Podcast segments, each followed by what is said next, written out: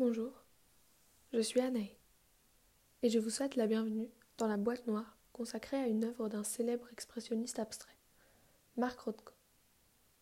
Je serai votre guide pour cette visite. Marc Rothko est un artiste d'origine russe né en 1903. Il immigre aux États-Unis et étudie à la Parsons New School for Design. Sa carrière commence en 1950 et l'un de ses plus célèbres travaux est la Rothko Chapel. Rothko a été beaucoup influencé par le travail de Matisse. Il commence à expérimenter l'expressionnisme abstrait et atteint une dimension spirituelle dans son travail avec l'invention du color field painting, qui deviendra sa marque de fabrique. Vous avez devant les yeux un très bon exemple du travail de color field painting de Mark Rothko. Il peint Green over Blue en 1954.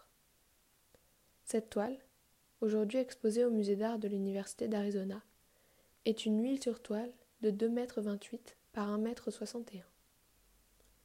Elle est composée d'un aplat de bleu clair en fond, d'un aplat de blanc ainsi que de vert, et d'une bande bleue qui sépare ces deux couleurs. Cette toile a été méticuleusement peinte avec deux techniques. La toile a d'abord été trempée pour faire le fond, puis colorée avec de fines couches de peinture.